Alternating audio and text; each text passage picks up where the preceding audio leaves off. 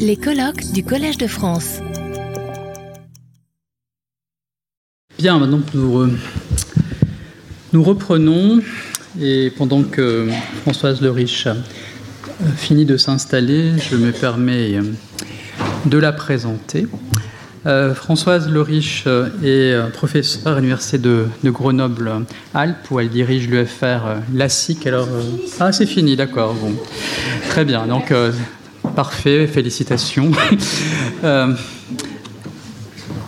elle, elle a été l'assistante euh, de Kolb pour l'édition monumentale euh, de la correspondance euh, publiée aux éditions Plomb et elle en a tiré un volume qui réunit les lettres les plus importantes en actualisant le, euh, et en corrigeant le cas échéant euh, la notation sous le titre euh, Lettres. Alors c'est un volume qui, même si c'est une anthologie, reste considérable.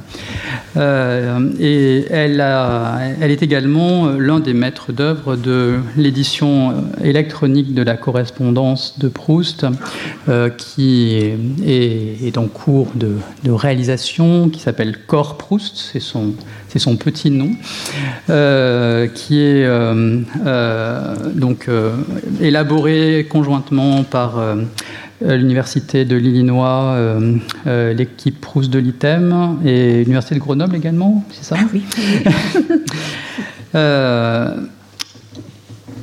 donc, parmi les travaux d'édition qui sont, qui sont nombreux, je voudrais citer, puisque c'est vraiment un des l'axe majeur du travail de, de euh, de, ce travail, c'est le, euh, volume collectif euh, écrit avec Alain Pagès, Genèse et correspondance, qui donc, se saisit de façon, de théorique de, ce travail. Mais je voudrais également signaler, entre autres publications, le cahier 26 l'édition du cahier 26 chez Brépol en, 2010, qui a été réalisée donc, euh, en collaboration avec plusieurs euh, membres euh, ou membres associés de l'ITEM.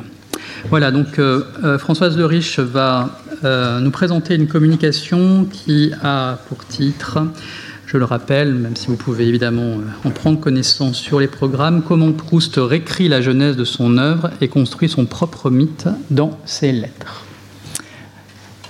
Voilà, nous vous écoutons, si tout est en place. Merci beaucoup. Bon, euh, les micros sont bien positionnés, ça va pour tout le monde voilà. bon. Donc, euh, je vous remercie pour cette invitation sur ce sujet ambitieux et complexe. Comment Proust est-il devenu écrivain? Est un véritable défi, puisque la question euh, de savoir quelle sorte d'écrivain, d'auteur Proust a voulu être, n'a pas reçu au cours de sa vie une réponse stable et univoque.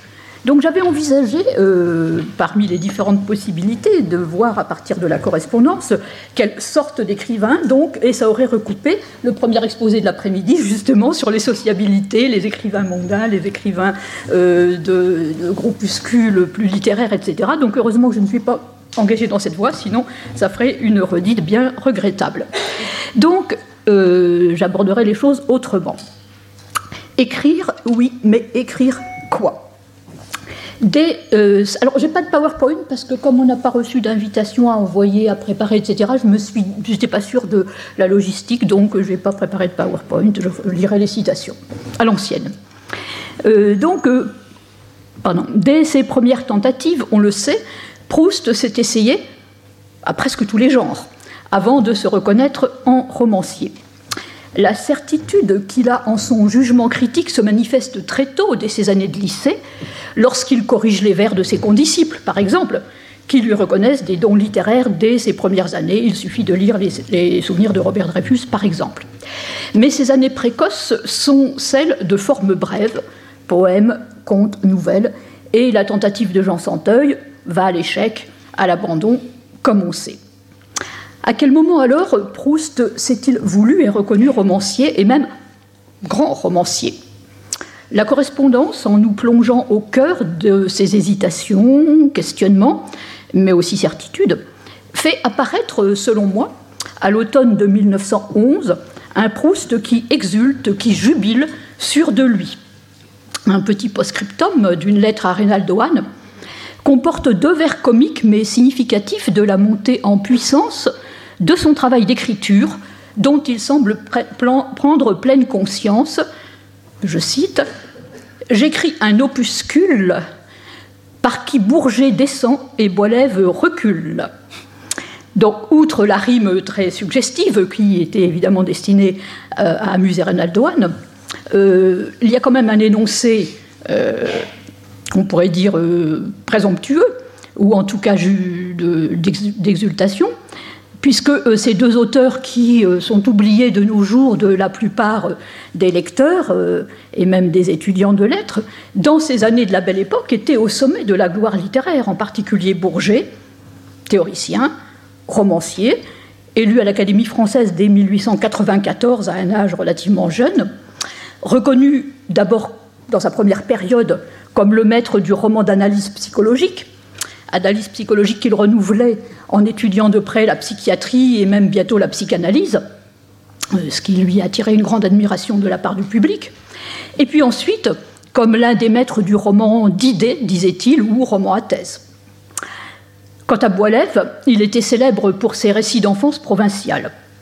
Donc en se mesurant à ces deux écrivains, Proust exprime ainsi à Reynaldo sa certitude non seulement de les égaler, mais de les dépasser. C'est donc implicitement se reconnaître romancier. Mais cette certitude intérieure, même partagée avec son ami et complice le plus proche, ne constitue pas une entrée sur la scène publique, et d'autres déclarations privées et publiques plus tardives témoignent malgré tout d'une hésitation sur la position, on pourrait dire le positionnement, que Proust souhaite occuper. Publier nécessite, on l'a dit tout à l'heure avec Mathieu Vernet, le choix d'un éditeur, euh, donc inévitablement euh, donc un positionnement et la constitution d'une image publique. Et on le disait, selon qu'on est chez Ollendorf, euh, écrivain, éditeur populaire, ou à la NRF, on n'a pas la même image d'écrivain vis-à-vis du lectorat, ni la même position dans le champ littéraire. C'est donc cette recherche entre plusieurs rôles possibles, pardon, j'ai oublié un mot, les, pardon, et les stratégies de Proust pour constituer une image que je tenterai de mener à travers sa correspondance en confrontant les lettres à divers documents de Genèse à partir de 1908 lorsqu'il décide de se lancer dans un projet d'écriture.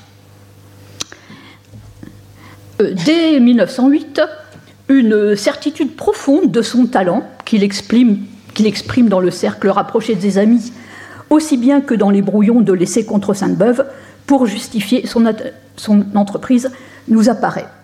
D'abord, une certitude de son talent critique. Dans le cahier 4, euh, début de 1909, euh, je me réfère au passage bien connu sur le garçon qui a l'oreille fine, euh, passage qui devait sans doute avoir une valeur conclusive ou se trouver dans la conclusion. Je cite Dès que je lisais un auteur, je distinguais bien vite sous les paroles l'air de la chanson, qui entre en chaque auteur est différent de ce qu'il est chez tous les autres. Et en lisant, sans m'en rendre compte, je le chantonnais. Je savais bien que si, n'ayant jamais pu travailler, je ne savais écrire, j'avais cette oreille-là plus fine et plus juste que bien d'autres ce qui m'a permis de faire des pastiches. Donc ici, le jeu est celui de Marcel Proust, l'essayiste qui euh, se nomme lui-même Marcel Proust dans plusieurs de ses cahiers un petit peu antérieurs, et la référence aux pastiches qu'il a fait donc identifie ce jeu euh, de l'essayiste à Marcel Proust. Donc, certitude de son talent, de sa supériorité critique. Cette certitude est réaffirmée à la fin de 1919 dans deux lettres à Jacques Rivière, lorsqu'il demande à écrire une lettre ouverte ou une note ou un article sur le style de Flaubert. Je cite euh, S'il pouvait vous être agréable de publier une lettre de moi sur le style de Flaubert, en réponse à M. Thibaudet, et sur la manière défectueuse qu'on a de juger les grands écrivains en général, je pourrais écrire un article très court, etc.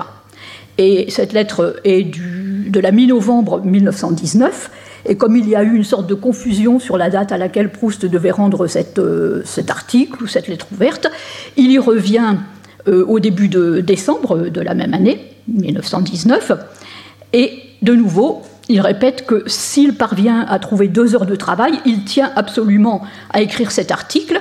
Et puis, ajoute-t-il, ce sera peut-être le point de départ de quelques autres essais critiques. Je trouve qu'on lit si mal les bons auteurs français qu'il y a lieu de redresser de faux jugements. Donc on voit ainsi de la part de Proust cette idée de redresser les jugements des autres, euh, donc de, donner des leçons de lecture à tous ceux qui lisent mal, euh, y compris Thibaudet, y compris euh, un certain nombre de critiques qui écrivent dans la NRF. Cette volonté de redresser les erreurs est précisément ce qui animait dès 1908 Proust à se faire théoricien. Ainsi, si l'on se réfère aux premières pages de ce qui a été publié comme contre Sainte-Beuve, le projet de préface, on peut lire, vers la fin de cette préface, À cette heure où mes heures sont peut-être comptées, c'est peut-être bien frivole que de faire œuvre intellectuelle, soulignée. Mais d'une part, les vérités de l'intelligence ont peut-être leur intérêt. Et si, et si sur ce point important, on entend les meilleurs de son temps se tromper, il vient un moment où on secoue sa paresse et où on éprouve le besoin de le dire. Et c'est ce qu'il suggère en 1908 également lorsqu'il écrit à Nan et à Georges de Loris euh, pour leur demander conseil sur la forme qu'il doit donner à cet essai contre Sainte-Beuve. Je cite un extrait de la lettre à Nan La chose s'est bâtie dans mon esprit de deux façons différentes entre lesquelles je dois choisir, or je suis sans volonté et sans clairvoyance. La première est l'essai classique, l'essai de Taine en mille fois moins bien, sauf le contenu, qui est, je crois, nouveau. La deuxième commence par un récit du matin, maman vient me voir, etc. C'est tout ce que vous connaissez par cœur. La modestie de Proust l'oblige à dire que son essai serait mille fois moins bien que celui de Ted. Mais il souligne le renouvellement du contenu qu'il entend y apporter. Il se pose donc en penseur, et même en penseur qui entend rivaliser avec l'un des théoriciens et critiques les plus célèbres de son époque, Taine. Sans doute, Taine fait-il partie des meilleurs de son temps qui se sont trompés et dont Proust entend aussi redresser les théories. Notons que dans le carnet 1, à l'automne de 1908, Proust s'était demandé si, de la découverte des réminiscences, il devait faire œuvre philosophique ou un roman. Et il se demandait, suis-je romancier? Mais il ne se demande pas, suis-je philosophe? Donc implicitement, la dimension philosophique de ces thèses est acceptée et régulièrement mise en avant dans ses nombreuses déclarations paratextuelles ou épistolaires lors de la publication de Du côté de chez Swann. Ainsi, fin de 1913, dans euh, l'interview de novembre avec Joseph Bois, euh, donc, euh, il affirmait que son livre serait peut-être comme un essai d'une suite de roman de l'inconscient. Je n'aurais aucune honte à dire de roman bergsonien, si je le croyais. Car à toute époque, il arrive que la littérature a tâché de se rattacher, après coup naturellement, à la philosophie régnante. Mais ce ne serait pas exact, car mon œuvre est dominée par la distinction bon, entre les mémoires, euh, la volontaire, etc. Et donc euh, l'intervieweur lui demande quelle est cette distinction, ce qui amène Proust à préciser sa pensée.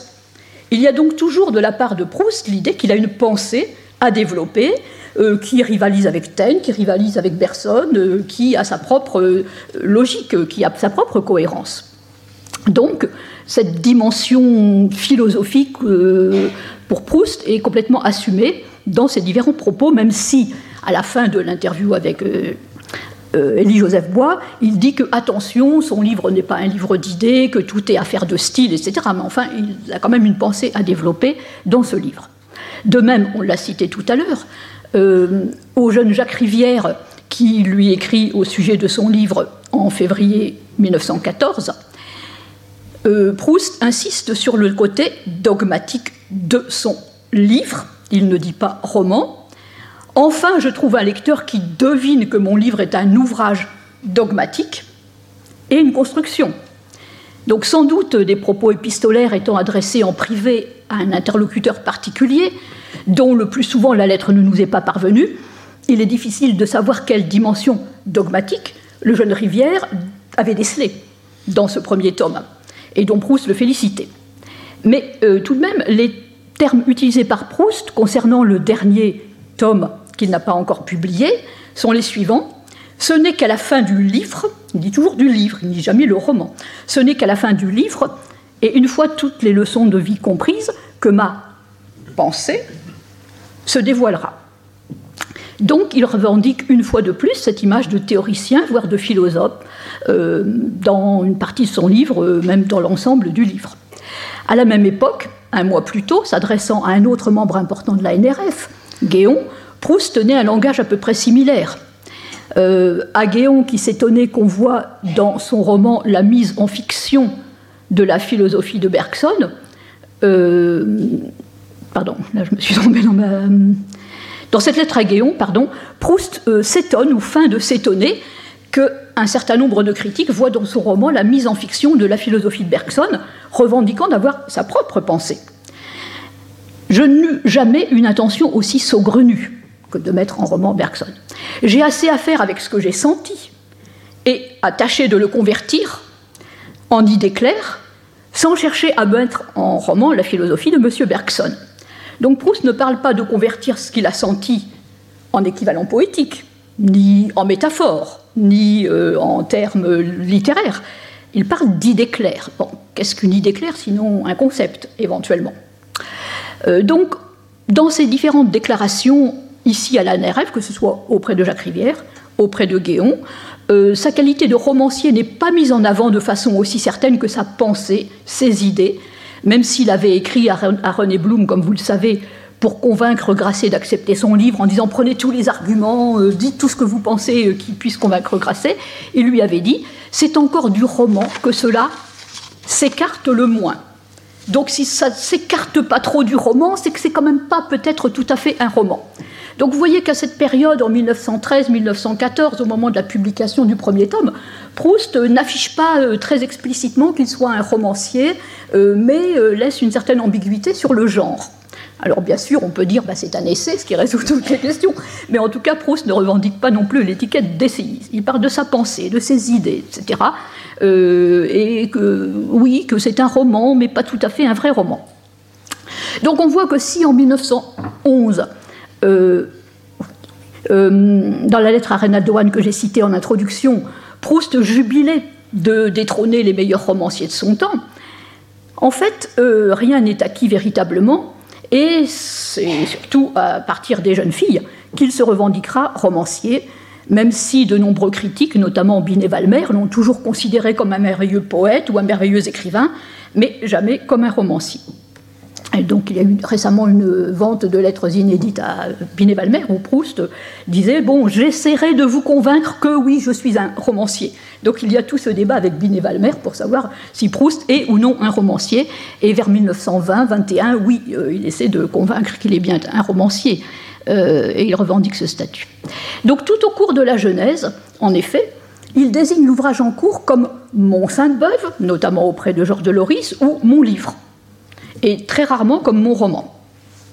On peut constater que dans sa correspondance publiée, c'est-à-dire retrouvée, Proust d'ailleurs parle assez peu de son travail en cours, à part euh, avec Reynaldo Hahn, mais avec qui les échanges étaient surtout verbaux lors des visites quotidiennes de Reynaldo Hahn. Donc euh, Reynaldo Hahn, dans ses lettres, n'est pas à proprement parler un confident littéraire.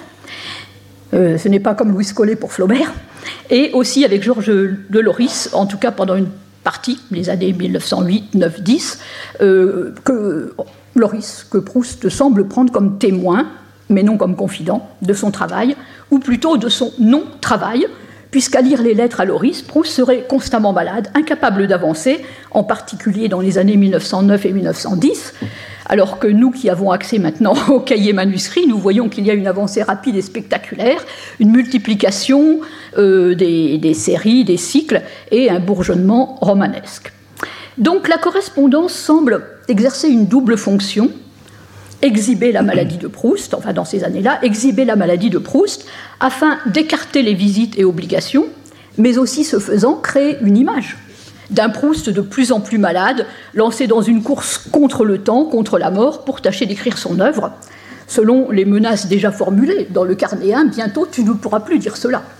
Donc il y avait une sorte de programmation de l'œuvre posthume, de l'œuvre de la voix d'outre-tombe, que Proust euh, se formule à lui-même, mais qu'il met en scène dans sa correspondance de ces années-là. Ce qui me mène à cette deuxième partie, constitution d'une image de soi dans ses premières euh, années de la Genèse, et révision à une période plus tardive de cette image. Euh, donc, oui, il ne faut pas que je dépasse trop mon temps. Euh, donc, euh, dans la deuxième quinzaine de décembre 1908, Proust écrivait à Georges de Loris Comment voulez-vous que je travaille puisque je ne dors pas, je ne mange pas, je ne respire pas Cette lettre représente un travail d'Hercule. Euh, un mois plus tard, vers le 15 janvier 1909, toujours au même Loris, Adieu Georges, si je vais un peu bien ces temps-ci, je fais Sainte-Beuve et la dernière ligne écrite, je vous l'envoie. Peut-être pourrais-je dire alors, ou plutôt penser, mais à peine, euh, enfin, pensez comme Joubert, derrière la force de beaucoup, il y a de la faiblesse, mais derrière ma faiblesse, il y a de la force. Mais peut-être pourrais-je, si j'arrive à écrire ce fameux Sainte-Beuve. Un mois et demi plus tard, toujours au même, je suis hors d'état de faire le plus léger effort. Ce qui a le plus de chances de paraître un jour est Sainte-Beuve. Pas de second pastiche, mais l'étude. Parce que cette malle pleine au milieu de mon esprit me gêne et qu'il faudra se décider ou à partir ou à la défaire mais j'ai déjà beaucoup oublié, et quoi que je, ne que je ne devrais pas lire du tout, je lis beaucoup, et dans un tout autre ordre. Néanmoins, si je suis encore vivant cet automne, il y a des chances pour que le Sainte-Beuve ait paru, et je crois que ça vous plaira. Donc pendant tous ces mois, et je ne vais pas vous lire toutes les citations parce qu'il y en a beaucoup et de lettre en lettre c'est toujours le même discours, je ne sais pas si je serai encore vivant dans quelques mois, je n'arrive pas à travailler, c'est affreux, j'ai toujours des crises, je travaille à autre chose, les pastiches, etc. J'ai plein de projets, j'arrive pas à travailler, je suis dégoûté de ce Sainte-Beuve, je ne fais rien. Ainsi en mai, non Georges, je ne fais pas un roman, c'est trop long à vous expliquer. D'abord, je ne fais rien. Souligné. Donc, euh, enfin, quant au mois de juin, il annonce qu'il a un peu travaillé. Je suis si épuisé d'avoir commencé Sainte-Beuve, je suis en plein travail, détestable du reste, que je ne sais ce que je vous écris. Bon, et c'est seulement pendant l'été, vers euh, la mi-août, alors qu'il vient d'envoyer, comme le montrait Mathieu Vernet tout à l'heure, une lettre à Valette où il proposait déjà 425 euh, pages de ce contre Sainte-Beuve, souvenir d'une matinée, il admet à Loris que euh, oui, euh, finalement, ça sera très long, ça sera très long, ça avance, ça sera 400 euh, ou 500 pages. Alors que tous les mois précédents, il n'a rien fait. Alors je ne sais pas comment en ne faisant rien, on arrive avec 400 ou 500 pages, ou bien il n'y a pas 400-500 pages, ou alors il y a autant de pages, et alors il a beaucoup travaillé tout en prétendant ne rien faire. Donc il y a ainsi une posture qu'il est difficile d'évaluer, puisque nous avons des pages écrites, nous n'avons pas tous les cahiers, que Proust a pu écrire à la période. N'oublions pas que Céleste Albaré, dans ses souvenirs, indique qu'avant de quitter le boulevard euh, Haussmann, euh, Proust lui aurait fait, lui aurait fait brûler 32 cahiers. 32 cahiers euh, d'une écriture bon, relativement régulière du temps où M. Proust écrivait assis. Donc euh, on ne sait pas si c'est euh, les cahiers de jeunesse, on ne sait pas si c'est 1908-1909, euh, où Proust écrivait encore de temps en temps assis probablement, puisque les cahiers présentent souvent une écriture régulière, on ne sait pas. On ne sait pas ce qui a été brûlé. Donc peut-être y avait-il plus que les fameux dix cahiers de la série Sainte-Beuve, on ne sait pas. Mais enfin, on a quand même du mal à penser que Proust ait eu 400 ou 500 pages de prête à cette période-là. et à Madame Strauss, alors qu'il euh, faisait entendre à Valette que c'était tout prêt, qu'il n'y avait plus qu'à réécrire et qu'à faire copier à la machine, il dit à Madame Strauss à la même date Je viens de commencer et de finir tout un long livre. Donc le début et la fin. Mais euh, tout le milieu, finalement, euh, c'est encore en brouillon, et si tout est écrit, dit-il, beaucoup de choses sont à remanier. Mais enfin, s'il dit qu'il vient de commencer et de finir, ça signifie bien qu'il n'a pas tout rédigé. Donc on ne sait pas très bien ce qu'on doit comprendre et croire de ces différents propos, mais euh, ce qui est certain, c'est que pendant l'année de 1909, il s'est présenté comme malade à presque tout le monde. Il y a très peu de lettres. Si vous regardez les tomes de la correspondance éditée par Kolb, il y a très peu de lettres, ce qui prouve qu'il écrivait peu à ses amis. Alors soit il était vraiment malade, soit il travaillait il ne voulait pas euh, être ennuyé par euh, ses mondanités. Donc, Pendant cette période, Proust ne manque pas d'alléguer, pendant toutes ces années, sa santé, ses crises, des accidents cardiaques, et puis pendant la guerre, sa vue qui baisse, et l'aphasie qui lui fait craindre le pire, et encore toutes sortes de maladies, des intoxications, euh, des, de toutes sortes. Bon, ce qui ne l'empêche pas, pendant l'année 1916-17, euh, où Morand est attaché d'ambassade à Paris, de le rejoindre assez souvent avec la princesse Soutso pour dîner au Ritz, avec des convives plus ou moins nombreux qui constituent ce petit cercle autour de Morand et de la princesse Soutso et de Antoine Bibesco quand il est là, etc. Donc, euh, ce qui prouve que lorsqu'il y a une motivation, ou peut-être qu'il n'y a pas une urgence à publier, puisque pendant la guerre, rien ne se passe sur le plan éditorial en 1916 ou 17, euh, l'image du malade qu'il s'est construite, euh, bon, euh, peut être mise en doute de la part d'un certain nombre de, des gens qui le connaissent. Aussi, cette image doit-elle être réassurée auprès de chaque nouveau correspondant avec lequel Proust se met à tisser des liens de proximité plus étroits, notamment à partir de 1913 avec les critiques littéraires, qu'il s'agit pour lui de maintenir par la correspondance à distance physiquement, Proust préférant écrire des lettres que d'échanger de vive voix, mais euh, tout en les maintenant à distance, il faut aussi se les concilier pour obtenir de bonnes critiques. Donc il y a tout un jeu d'équilibre sur euh, la distance et la proximité que Proust tente d'instaurer avec les différents critiques littéraires à partir de ce moment.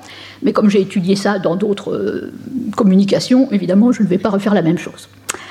Donc, euh, par exemple, à Paul Soudet, et donc je passerai ici à 1919, qui est un moment charnière, évidemment, euh, dans la carrière littéraire de Proust. Euh, Paul Soudet, qui ne lui avait pas fait un très bon article sur du côté de chez Swann, et que Proust, cette fois, essaie de ferrer en lui envoyant des condoléances à la mort de sa femme et en faisant toutes sortes de gentillesses. À Paul Soudet, il dit ainsi, le 2 octobre 1919, Depuis bientôt 15 ans, je vis couché avec un espoir perpétuel que tout cela changera le lendemain, avec un ajournement, une procrastination sans cesse renouvelée. Il y a 20 ans que je n'ai pas été au Louvre, et je ne réussis qu'une fois, donc une fois quoi, en 15 ans, en 20 ans, par un dopage de 8 jours, à aller à un concert. Ce jour où je vous rencontrais sous les arcades de l'Odéon. Bah oui, s'il a rencontré. Euh, il faut bien qu'il soit sorti. Donc oui, en 15 ans ou 20 ans, il est sorti une fois. Bon, puisque Soudé l'a rencontré. Bon, de même, au même Soudé, euh, deux mois plus tard, au mois de décembre 1919, le 18 décembre, il résume par un vers de Victor Hugo la situation qu'il décrit comme la sienne. Je cite Pour moi, du vers de Hugo, ami, cache ta vie et répand ton esprit, euh, je n'ai pu obéir qu'au conseil du premier hémistiche. Cache ta vie. Ce prix Goncourt aurait été précieux si mon courage ne s'était trouvé à ce, ouvrage ne s'était trouvé à ce moment-là épuisé et il se met à accuser évidemment les éditions Gallimard de ne pas avoir euh, réassorti suffisamment de sorte que l'attribution du prix Goncourt ne va avoir aucun effet positif puisque euh, il ne peut pas répandre son esprit et répandre ses publications. Mais si on réfléchit, si l'ouvrage est à court euh, est en rupture de stock, c'est qu'il s'est très bien répandu. Et dans la phrase suivante, Proust dit enfin, bon, ça va peut-être s'arranger, peut-être que demain, euh, il va y avoir des exemplaires disponibles. Donc on voit chez Proust une façon de vouloir toujours se plaindre, se plaindre de tout le monde, des éditeurs, de Madame Le Marié, de Gallimard, de tout le monde, de ne pas euh, assez pouvoir répandre son œuvre et son esprit, et euh, d'être contraint à pratiquer le premier hémistiche, cache ta vie. Donc il s'est bien caché, il a coupé tous les ponts avec tous les milieux mondains qu'il fréquentait, il est devenu invisible, inatteignable. Donc il a bien euh, rempli le programme, mais il voudrait maintenant remplir la deuxième partie du programme, c'est-à-dire accéder à la célébrité. Le vers d'Hugo se trouve dans euh, Les rayons et les ombres, c'est le poème à un poète, premier vers.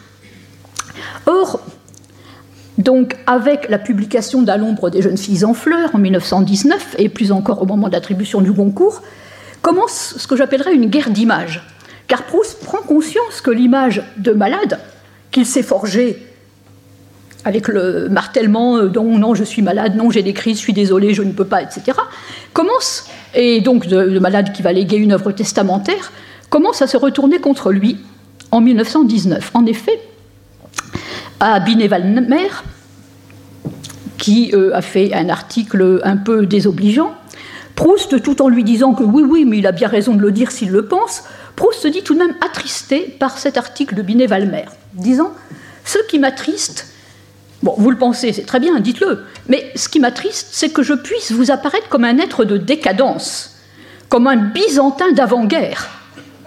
Seulement parce que j'ai la mauvaise chance d'avoir à lutter jour par jour contre une santé détestable et dont la faiblesse n'exprime ni euh, pardon, dont la faiblesse m'exprime, m'exprime et me reflète bien peu, je vous assure. Je trouverais de mauvais goût de citer des preuves d'énergie qu'elle, ma santé, ne m'a pas empêché de donner depuis ma première jeunesse, depuis mon service militaire, etc., etc. Donc vous voyez, il commence à retracer son image. Non, je ne suis pas ce décadent, euh, je suis quelqu'un d'énergique, j'ai fait mon service militaire, hein, comme tous ces soldats euh, qu'on est en train de célébrer, euh, pour lutter contre une certaine image qui commence à se dégager au moment des débats autour du prix Goncourt. Binet-Valmer écrivait, non pas que Proust était un décadent, mais il écrivait ceci dans sa chronique de Comédia.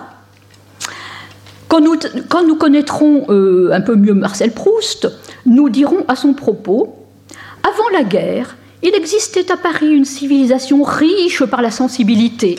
Elle s'incarnait dans un homme malade, qui commettait des imprudences en prenant le thé chez des amis, en se promenant sur des avenues, en essayant d'aimer des jeunes filles en fleurs. Et c'était un poète, un grand poète douloureux. Donc c'est cette petite ironie qui n'est pas très désobligeante, mais enfin qui présente quand même Proust en grand reclus, qui euh, a fâché notre Marcel Proust, qui euh, s'efforce de se montrer énergique. Mais après l'attribution du prix Goncourt, Binet-Valmer récidive, toujours dans le même journal et la même chronique. Messieurs de l'Académie Goncourt, vous n'étiez pas à la guerre, vous avez le goût le plus délicat, et je vous aurais applaudi si vous aviez couronné Proust en 1913. Mais voilà, il y a eu la guerre, toute la poésie de la guerre. Nouvelle protestation de Proust, mon livre comme tant, d'amis inconnus me l'écrivent dans des lettres, a été le compagnon des soldats, des blessés et d'autres qui ont été tués, pour que je puisse le croire aussi avant-guerre que vous le dites. Donc il y a toute cette lutte de Proust avec les critiques, les critiques négatives, qui voudraient voir récompenser Dorgelès, euh, qui voudraient voir récompenser l'action, euh, la, bravoure, euh, les valeurs viriles. Et Proust comprend qu'en développant à outrance cette image de reclus, peut-être qu'il n'a pas fait finalement un choix stratégique aussi intéressant pour la suite de, la publication et du succès de l'œuvre. Et Binet-Valmer euh, n'est pas le seul. Jean de Pierrefeu, dans le journal des débats, même date, 12 décembre 1919, exprime un certain étonnement devant la décision de l'Académie Goncourt et parle de ce talent d'outre-tombe. Je cite Ce recueil d'insomnie, écrit par un reclus volontaire, plaira aux âmes souffrantes que la réalité blesse et qui se réfugient dans le songe. Il est peu en rapport avec les tendances de la génération nouvelle qui chante la beauté de la lutte, les vertus de la lumière, etc.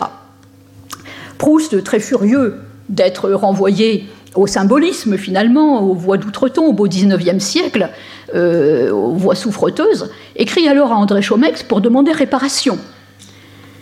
Il écrit ainsi il propose trois solutions pour euh, réparer cet effet funeste, dont l'un qui serait, je ne vais pas vous citer toute la lettre, de euh, résumer dans euh, la même chronique au jour le jour le superbe article que Léon Daudet a fait ce matin en tête de l'Action française sous le titre Un nouveau et puissant romancier, Marcel Proust.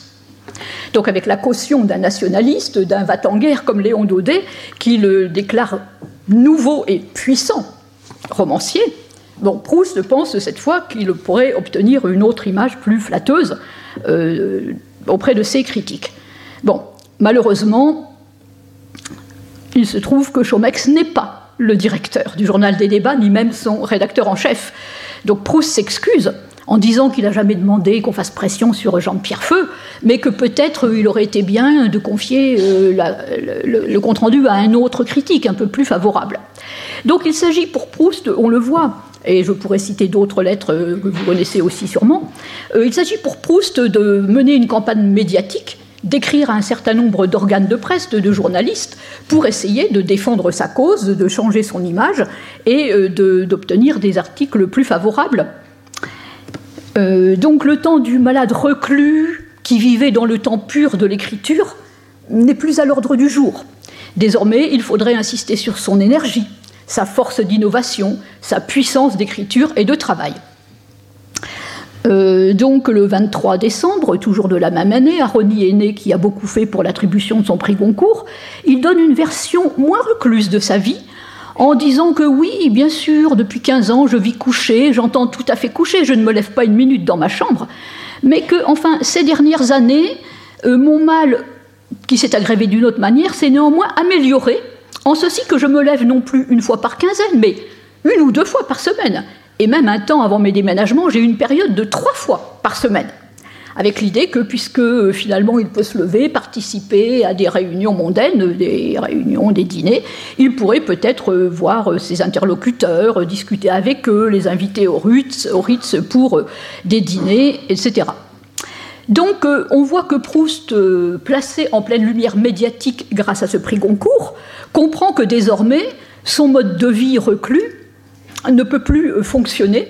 D'une part parce qu'il doit, on l'a dit tout à l'heure, donc je suis désolée, mais finalement ravi de, de cette convergence, il doit euh, jouer son rôle sur la scène littéraire, participer euh, aux réunions avec des journalistes, participer ensuite dans les années qui viennent à des prix littéraires, défendre les uns, les autres, bref, exercer son magistère, et qu'il ne peut plus se satisfaire d'un état de mort-vivant, de décadent, euh, qui euh, l'exclurait et qui le ferait peut-être plaindre, mais qui ferait de lui non pas un lutteur, un homme actif, mais euh, disons un ectoplasme.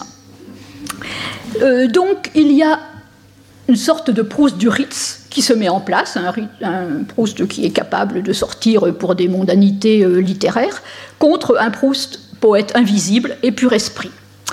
Par ailleurs, dans la même lettre du 23 décembre à Rony, il affirme avoir été un, Dreyfus, un Dreyfusard ardent, actif. J'ai signé la première de toutes les listes en faveur de Dreyfus. J'ai été un Dreyfusard ardent, envoyé mon premier livre euh, bon, à Picard au Mont Valérien. Donc en insistant aussi sur ses engagements politiques, sur les luttes de l'affaire Dreyfus, c'est encore une autre façon de se manifester comme un auteur qui ne vit pas dans sa tour d'ivoire, mais qui participe pleinement au monde réel, euh, donc avec les questions religieuses, sociales, politiques euh, du moment. Ce qui nous amène donc à un troisième temps, euh, dans cette mise en scène antidécadente, une autre stratégie, celle du, que j'appellerais la création d'un mythe génétique. En effet. Est-ce que je peux vous interrompre juste une demi-seconde au début ah, de cette troisième, de troisième temps? En fait, j'ai le rôle euh, ingrat de me jeter un œil sur, le, sur, la, sur euh, l'horloge, et donc nous ne pouvons pas dépasser 17h15. Oui, c'est ça, non, non, mais c'est bon. Là, mais c'est pour garder un petit peu de temps pour les questions. Non, non, mais ça va très bien. Là, je, donc je vous laisse reprendre. Je suis pas... Désolé. Hein. Non, non, non, ça va, là, j'ai plus que deux pages, donc euh, ça va. Oui, non, non, je vous assure. Donc, cette mise en scène antidécadente passe aussi par une autre stratégie discursive la création d'un mythe génétique. En effet, face aux accusations d'écrire de manière filandreuse des souvenirs erratiques, sans ordre, en fonction des souvenirs du moment, il se met à marteler auprès des principaux porte-paroles, Chomex, Rony, Soudé, etc., euh, un nouveau mot d'ordre, euh, selon lequel son ouvrage n'est pas seulement composé, ce qu'il a déjà dit à maintes reprises, mais achevé depuis longtemps. L'ouvrage est non seulement composé avec rigueur, une telle rigueur que rien ne peut être enlevé, et c'est toujours la référence à la scène des deux jeunes filles à Montjouvin, qui ne peut pas être enlevé sans faire tout s'écrouler, mais il l'a déjà dit bien des fois. Mais désormais, il en rajoute, en, faisant euh, accroître et diffuser, que son roman est entièrement écrit, terminé, euh, terminé même avant la guerre, entièrement, la fin ayant été rédigée en même temps que le début indice d'un ouvrage qui est orienté vers sa fin et qui sait où il va. C'est ainsi qu'on trouve toutes ces lettres célèbres, mais qui présentent des, différences significatives. à André Chomex, dont il voulait des réparations euh, finalement inutiles puisque Chomex ne peut rien pour lui, il insiste en disant euh, Ah oui, si vous avez quelquefois l'occasion de discuter avec de causer avec Monsieur de Pierrefeu, vous pourrez lui dire que le dernier chapitre de mon œuvre, ayant été écrit avant le premier, et tout l'ouvrage étant fait et terminé, il n'a pas besoin d'attendre ma mort, comme il dit, pour voir la fin de la recherche du temps perdu. En effet, euh, Pierre Feu était tellement excédé de ces volumes qui n'allaient nulle part et qui s'entassaient, etc., qu'il était allé jusqu'à écrire dans la fameuse chronique qui avait des, à, à Proust que, euh, à mon avis, dit-il, la fatigue ou la mort seuls peuvent l'arrêter dans la tâche qu'il a entreprise de rechercher le temps perdu par lui. Bon, mais euh, il tient le même discours à d'autres critiques, et notamment à Paul Soudet. Mais là, euh, le discours a un petit peu changé. Cet ouvrage, dont le titre mal choisi trompe un peu, est si méticuleusement composé que le dernier chapitre du dernier volume a été écrit tout de suite après le premier chapitre du premier volume. Donc, écrit avant ou écrit après? Quand on est l'auteur de son œuvre, on devrait savoir si on a commencé par la fin ou bien si on a commencé par le début, qu'on a mis une conclusion et puis qu'on a rempli. Donc cette incertitude euh, entre les deux formules, qui sont évidemment radicalement, différentes et même opposées, montre bien que Proust est en train de chercher une sorte de, euh, enfin, de chercher des éléments de langage qu'il va pouvoir stabiliser et ensuite euh, répéter autant que de besoin auprès de tous les critiques. et donc il dit ici que tout l'entre-deux a été écrit ensuite, mais il y a longtemps. La guerre m'a empêché d'avoir des épreuves. La maladie m'empêche maintenant de les corriger. Sans cela, il y a beau temps que la critique n'aurait plus à s'occuper de moi. Donc là encore, euh, il laisse entendre qu'avant la guerre, tout était fini. Tout était fini, que le roman est terminé, il euh, sait très bien où il va, et qu'il n'y a plus qu'à attendre maintenant que l'impression euh, se remette en route. Enfin, pour donner un troisième exemple le plus connu, dans la fameuse lettre à Rony, toujours du 23 décembre, le discours est encore différent, et c'est en général sur cette version que les propos critiques sur la genèse et la composition de l'œuvre se fondent. Ici, dit-il, euh, donc pour l'époque où j'ai composé mes livres, j'entends Swann et les jeunes filles, car vous savez qu'en sortant du collège, j'ai fait un livre, Les plaisirs et les jours, avec une préface de France, etc., euh, et de traduction Raskin. Je peux vous dire, sans préciser absolument, car mon pauvre valet de chambre qui prenait soin de mes cahiers est mort, et il aurait pu dire les dates exactes, euh, j'ai dû commencer à la recherche du temps perdu vers 1906. Euh, bon, il avait mis 1907, il a rayé 1906, et le terminer vers 1911. Tous les volumes sont écrits. Tous les volumes sont écrits. Le dernier chapitre, on est en 1919, hein, le dernier chapitre du dernier volume, non paru, a été écrit tout de suite après le premier chapitre du premier volume. Quand soit apparu en 1913, non seulement à l'ombre des jeunes filles en fleurs, le côté de Guermantes et le temps retrouvé était écrit, mais même une partie importante de Sodome. Mais pendant la guerre, sans rien toucher à la fin du livre, le temps retrouvé, j'ai ajouté quelque chose sur la guerre qui convenait bien pour le caractère de Monsieur de Charlie. Donc ici, grâce aux éléments de genèse que nous avons, on peut dire qu'il y a un peu plus de sincérité de la part de Proust, puisque en effet, il ne dit pas qu'en 1919, euh, donc tout était écrit depuis très longtemps, puisqu'il admet avoir rajouté pendant la guerre certains éléments, ne serait-ce que pour Charlie. Mais enfin, il affirme tout de même en 1919 que tout est écrit. Or, nous savons bien que des tas d'épisodes ont été ajoutés, développés, euh, et que les dates qu'il donne ici, 1906, sont fausses. Ou alors, nous avons euh, des documents, euh, des documents nous sont absents, ou alors il faudrait considérer que les 75 feuillets, qui sont non pas romanesques, mais plutôt autobiographiques ou autofictionnels, remonteraient à 1906 et que Proust les compterait euh, ou 1907 euh, dans le lot. Donc tout cela est assez incertain.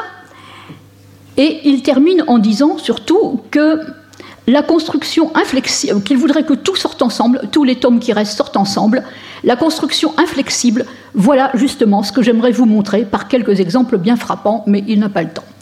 Donc là encore, l'inflexibilité de la construction prête à sourire, euh, pour les généticiens qui savent au contraire la plasticité de l'œuvre et la façon dont Proust ne cesse d'interpoler des scènes, des épisodes, d'en enlever, d'en rajouter.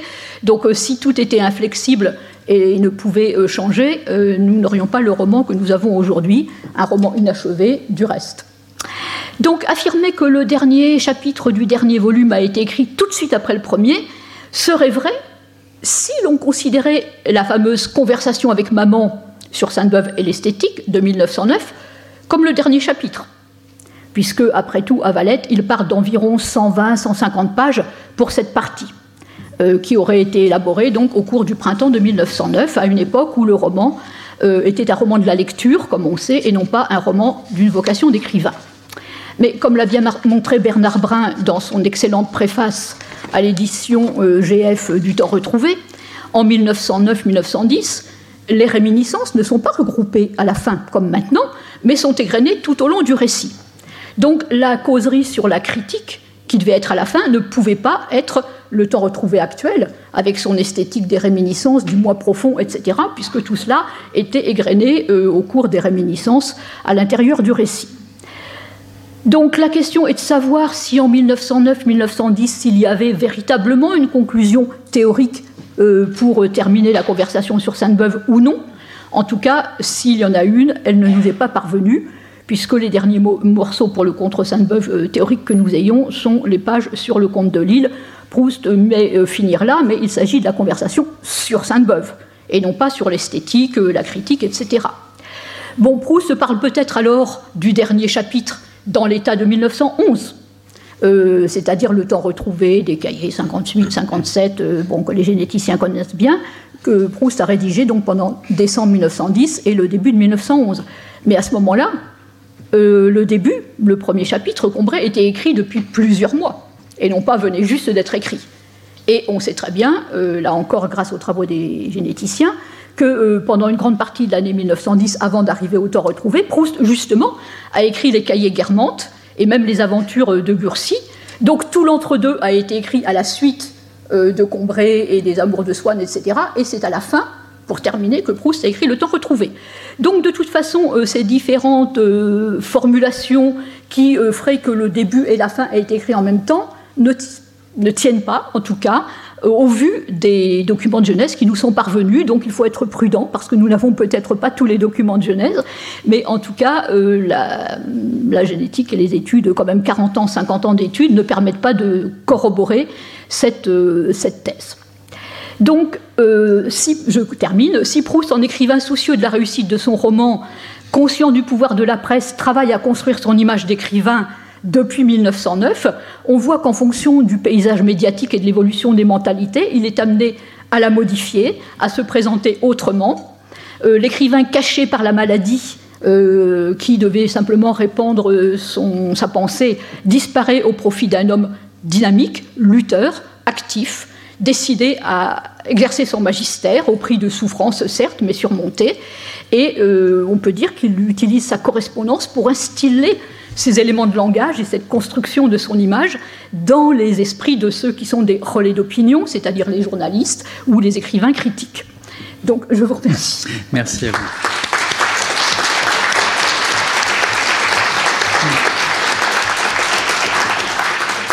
Je pense qu'on peut prendre la latitude de 5 minutes de questions, oui. Euh, je, avant de, justement de poser une question, euh, je signale à ceux qui sont mal installés au fond de la salle qu'il y a des places de libre par-ci par-là, pas énormément, mais si vous voulez vous avancer dans l'allée, vous devriez trouver votre bonheur.